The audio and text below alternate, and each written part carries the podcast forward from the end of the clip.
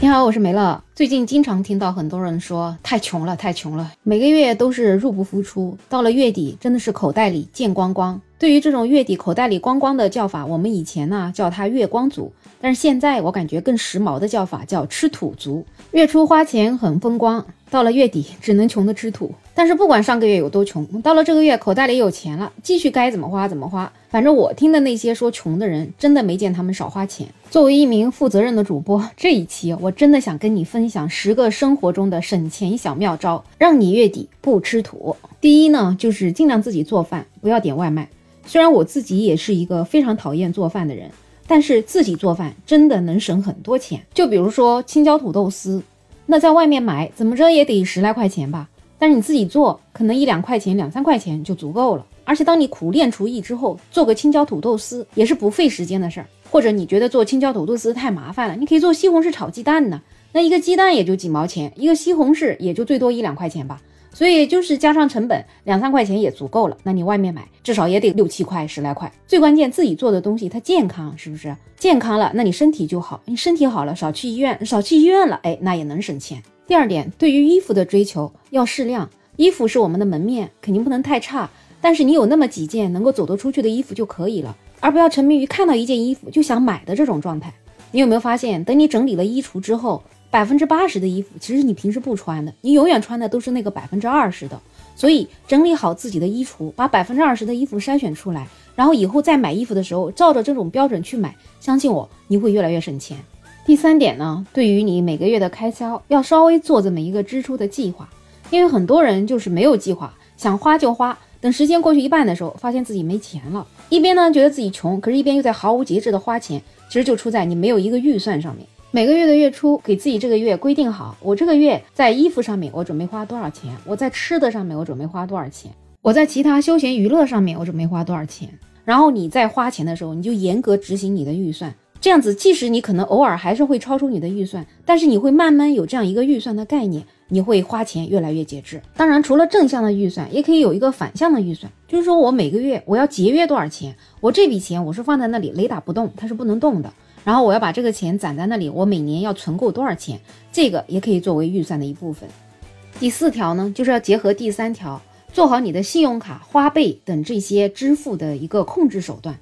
因为很多人现在办了信用卡、办了花呗之后啊，真的就是随便花，因为花的时候真的是无痛的，一点点感觉都没有。所以对于这种透支的支付方式，最好呢是根据前面一条所做的这些预算，给自己设一个每个月花费的最大次数或者一个最高的额度。当你超过这个最大次数或者是最高额度的时候，就不再使用它。第五条还是跟第三条有关联，就是说你这个每个月的预算呢，你可以再把它归总到一个年度的预算。你把这个每年要花的钱给它再平摊到每个月里面，然后呢，每个月花完的钱呢，再做一个账，最后再汇总到一个总的账簿，这样子你也能看到自己总的开销都是花在哪些地方的，能够对自己一年花钱的地方有一个概念。然后在下一年的时候，才能知道自己怎么更好的去省钱，在哪些地方能够更好的省钱。听到这里，你是不是觉得这也太麻烦了嘛？有这功夫，不如去挣钱呢？那当然，如果你有能力去挣钱的话，那倒是不需要省钱的。但是这个账簿呢，其实没有那么复杂，你可以在手机上下一些 APP 软件，有很多都有这个记账的功能，真的很齐全，你可以去试一下。第六个省钱方式，要灵活使用和参加各种平台的积分活动。首先，你就是得去了解、熟悉一下各个平台的会员积分的政策。如果你不知道的话，其实你去搜索一下就可以了。其实有很多很多的省钱的攻略的。如果合理的话呢，你就在那个平台上买一下会员。像有的购物平台，它的会员有大量的抵扣券，还有很多的优惠活动，而且特别有一些购物节啊什么的时候，比如说。双十一、六幺八这种时候，你在这种平台上，你就可以购入你平常经常使用的这些日用的消耗品，就比如卫生纸啊、洗发水啊、洗衣液呀这种之类的。哪怕你把一年的都囤上，也是最后能用完的。第七点就是我们在买我们吃的东西的时候，一定要避免浪费。不是说我买这个东西我便宜我就能节省，不一定。你把这便宜的东西囤了很多在你的冰箱里面，结果最后没吃完，过期了。浪费了，没想到本来想贪个便宜的，最后浪费的钱更多。这一点我真的是特别有体会，因为以前的购物节我也会大量的囤那种吃的，特别那种超市啊什么的，会有很多吃的，甚至半价，我就给它都囤回来，囤在冰箱里面。结果等了一年半载过去了，那吃的还没有吃完，结果它已经过期了。最终这些所谓的便宜买回来的东西全部扔掉了，浪费的钱还更多。所以我们在买吃的东西的时候，一定要等冰箱空了我们再去买。现在网络那么方便，买吃的也很方便，真的没有必要囤太多的在冰箱里，囤了一定会浪费。第八点，多做一些不花钱的休闲娱乐活动。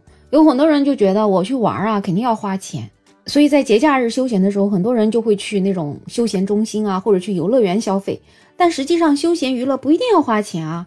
像我平时我就去爬山，我爬的全都是那种不要门票的山，所以我从来不会在玩的上面花太多的钱，或者就在家休闲，看看电影，看看电视，其实也挺美好的。